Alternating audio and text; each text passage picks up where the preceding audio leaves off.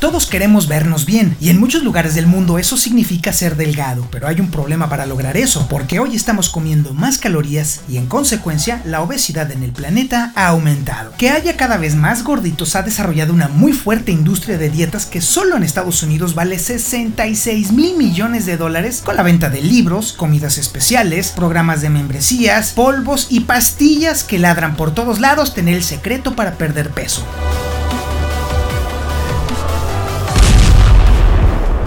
Pero es mentira. La humanidad no ha encontrado la forma idónea para adelgazar.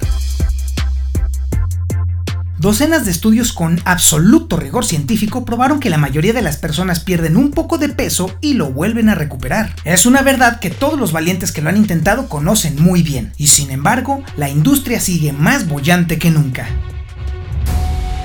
Soy Antonio Zapata, mejor conocido como El Reportero, y en este octavo episodio de la primera temporada nos vamos a dar un atracón de información sobre cómo, por qué seguimos haciendo dietas y las razones científicas del por qué simplemente no sirven. Por cierto, este podcast ya lo puedes encontrar en múltiples plataformas, así que si utilizas iTunes, Spotify, Anchor, SoundCloud, Google Podcast, Overcast, Pocketcast, Radio Public, Stitcher o Breaker, Solo tienes que buscar en ellas el reportero para suscribirte y no perderte ni uno solo de nuestros maravillosos episodios.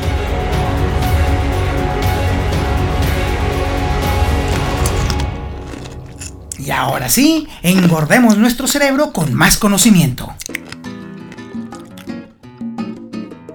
A lo largo de su vida, una persona hace 5 dietas y ese dato se eleva a 7 cuando se trata de mujeres. Solo hace falta que salgas a la calle, que te conectes a internet o que prendas la televisión para que te des cuenta del brutal bombardeo mercadológico de soluciones, métodos y estrategias de adelgazamiento que nos llegan por todos lados. Hay un exceso de dietas para escoger y nuevas salen todo el tiempo, y todas proclaman a los cuatro vientos que están a la vanguardia de la investigación científica.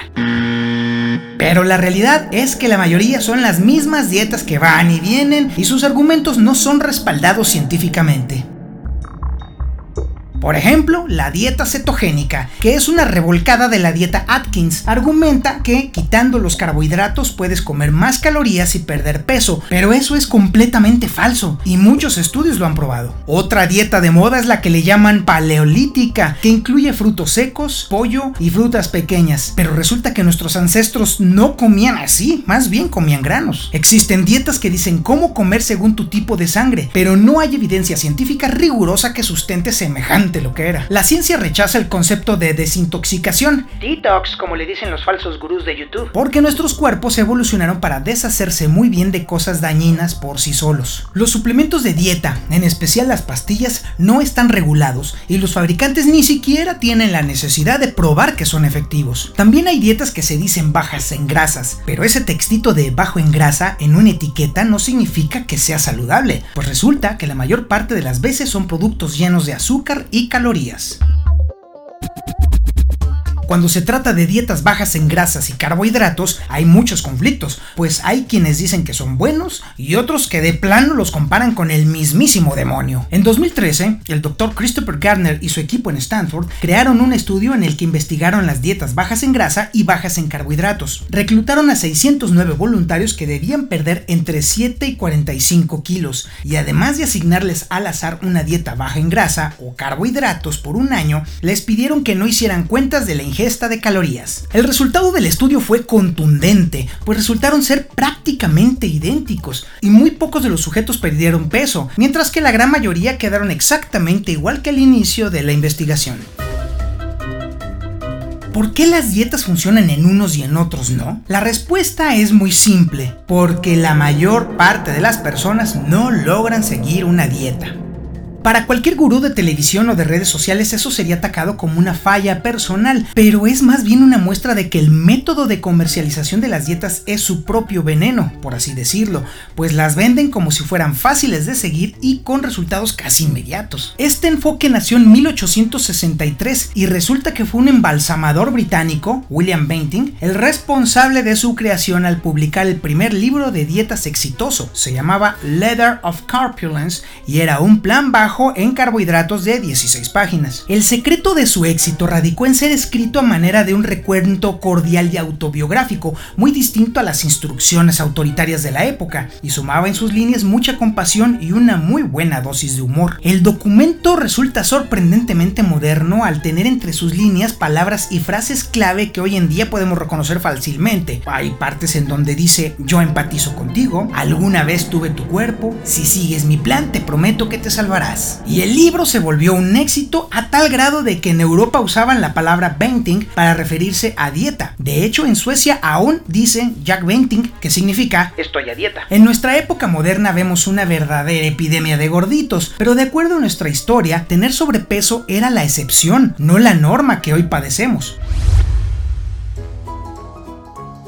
Antes la comida era cosechada y preparada casi el mismo día, y por ello comer lo suficiente requería mucho esfuerzo, pero en Occidente eso cambió drásticamente después de la Segunda Guerra Mundial. Los sistemas de transporte y producción mejoraron sustancialmente, las empresas empezaron a fabricar comida en cajas y se podía almacenar por largos periodos de tiempo. A la gente le encantó porque era muy conveniente. Mientras eso sucedía, comenzó a aparecer el término comida procesada, que es lo que pasa con los granos enteros cuando son convertidos en blanca al quitarles la capa externa de salvado y el germen de trigo, que es donde están todas las vitaminas, minerales y fibra. Usualmente la solución industrializada es regresar esas vitaminas y minerales, pero en el camino de la divulgación de los procesos, muchos consumidores que no habían oído de estos nutrientes relacionaron su presencia en la comida con la salud.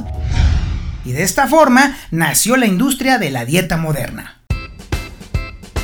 A principios de los años 60 se hizo furor en Estados Unidos un licuado de proteínas llamado Metrecal, que en cada lata tenía 225 calorías en 14 sabores distintos y estaba fortificado con vitaminas y minerales. Fue una sensación enorme, tanto que el famoso bar de licuados Traders Big ofrecía un almuerzo de 325 calorías. La exclusiva tienda Bergdorf Goodman daba un envase gratis para cada bebedor de Metrecal. El restaurante del Senado lo ofrecía en su menú y se sabía que el John F. Kennedy era un recalcitrante fan. Pero el furor de Metrecal llegó a su fin. Para 1980 la empresa dejó de producirlo porque a la gente ya no le gustaba tanto beberse un licuado terroso en lugar de una comida, y también porque fue superado por modas de dietas pasajeras. Y así es como hemos llegado al relajo actual que funciona de la siguiente manera. La industria de la dieta nos presiona a cortar calorías y la industria de la comida nos dice que comamos cada vez más calorías.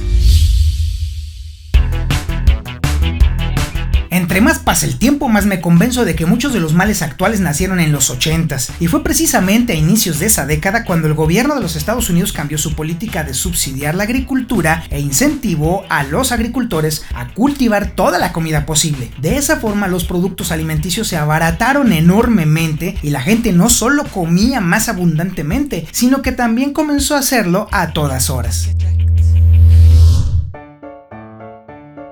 Y aquí es donde entra el bonito dato estadístico que revela que a finales de 1970 el 28% de la gente comía dos botanas o más al día y que a mediados de 1990 ese número subió a 45%.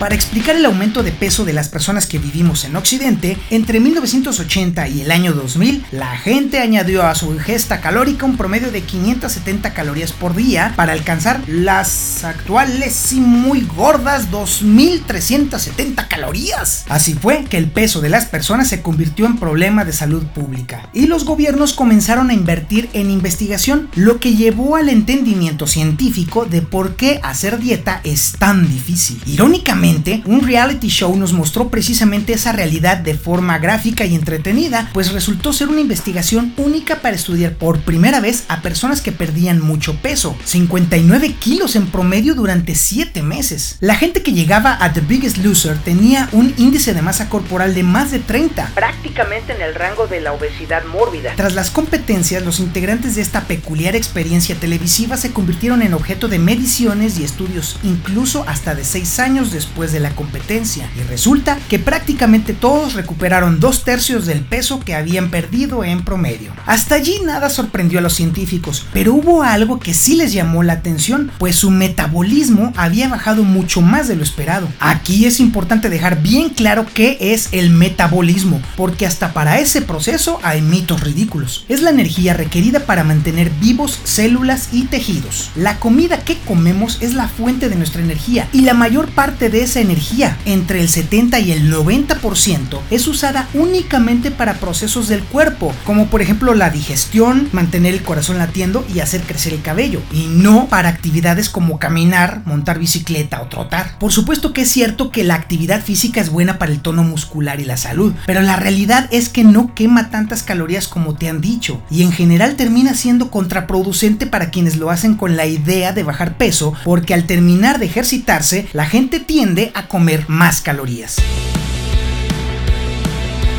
Para poner las cosas un poco más complicadas, perder peso no es solo una cuestión de fuerza de voluntad, pues nuestros cuerpos se resisten biológicamente al cambio de peso, especialmente si es a la baja. Por si fuera poco, tenemos que añadir a estas complicaciones una hormona latosa llamada leptina, encargada de avisarle a nuestro cerebro cuánta hambre tenemos. Varios estudios han encontrado que los niveles de leptina son más bajos en quienes pierden peso, así que resulta que es un doble revés, porque quienes pasan por ese proceso que menos calorías y al mismo tiempo tienen más ganas de comer más calorías que antes de haber perdido peso. Y si se te hace pequeñito todo este rosario de problemas, todavía hay que añadir algo imposible de controlar. Nuestros genes. Y es que resulta que más del 50% de la variación entre la gente y lo pesados que nos ponemos se debe a nuestros genes. Si bien es cierto que eso no significa que tu peso lo determinen tus genes, ciertos genes hacen más propenso el sobrepeso en cierto ambiente. Sabemos que la genética de los humanos no ha cambiado mucho en los últimos 30 años, lo que descarta que esté relacionada con la aparición de la epidemia de obesidad. Así pues, nuestros genes no han cambiado, pero la comida que ingerimos vaya que ha cambiado. La comida procesada calórica es más barata y fácil de obtener que la comida sana, y esto es particularmente evidente en áreas de bajos ingresos. Por eso la obesidad varía tanto entre los diferentes grupos étnicos. Millones de personas no viven cerca de supermercados, y es por ello que no pueden obtener comida fresca fácilmente. A todas estas complicaciones hay que agregarles todavía los mezquinos intereses corporativos, las empresas depredadoras que solo piensan en las ganancias y la plétora de gobiernos incapaces de implementar políticas alimentarias que nos protejan de la comida ultraprocesada. Con todos estos problemas pareciera imposible acceder no solo a una comida saludable, sino a una dieta efectiva, pero por fortuna no es así. ¿Te acuerdas del estudio de Stanford del que hablábamos al principio? Pues es momento de hablar sobre las personas que sí perdieron peso. El énfasis puesto a los participantes en comer alimentos naturales les llevó a perder peso, y aunque algunos alimentos eran altos en calorías, eran más nutritivos y llenaban más, lo cual es efectivo y provocaba que fuera menos probable recaer en un aumento significativo del peso. Cuando las personas dejaban de concentrarse en contar calorías y se enfocaban en comer menos grasas o carbohidratos, sus informes a los investigadores confirmaron que habían logrado reducir 500 calorías por día. Los investigadores encontraron con que si le hubieran dicho a esas personas que en vez de seguir la dieta hubieran dejado de comer una tercera o una cuarta parte de lo que siempre comían, hubieran logrado exactamente el mismo resultado. Y ese es justamente el santo grial de una dieta exitosa. Una dieta que puedas seguir para que no se sienta como una dieta, sino como tu forma de comer.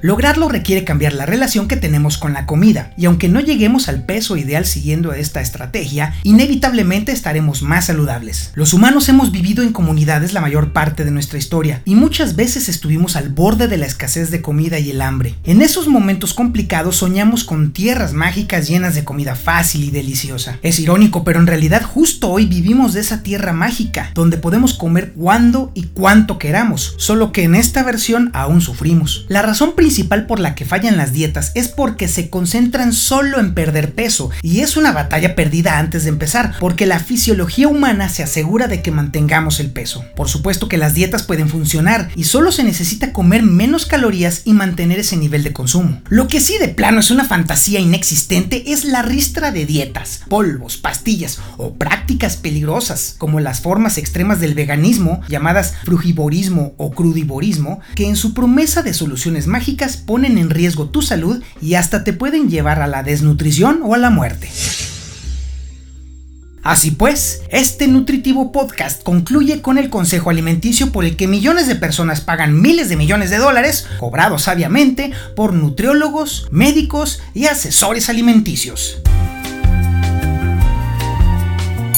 Come frutas y verduras.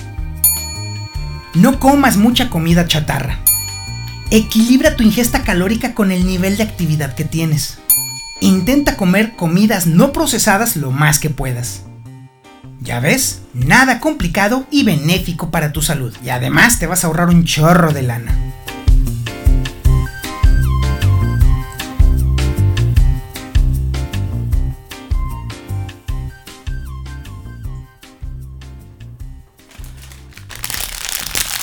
Ay, híjole. Ay, grabar este podcast me dio hambre.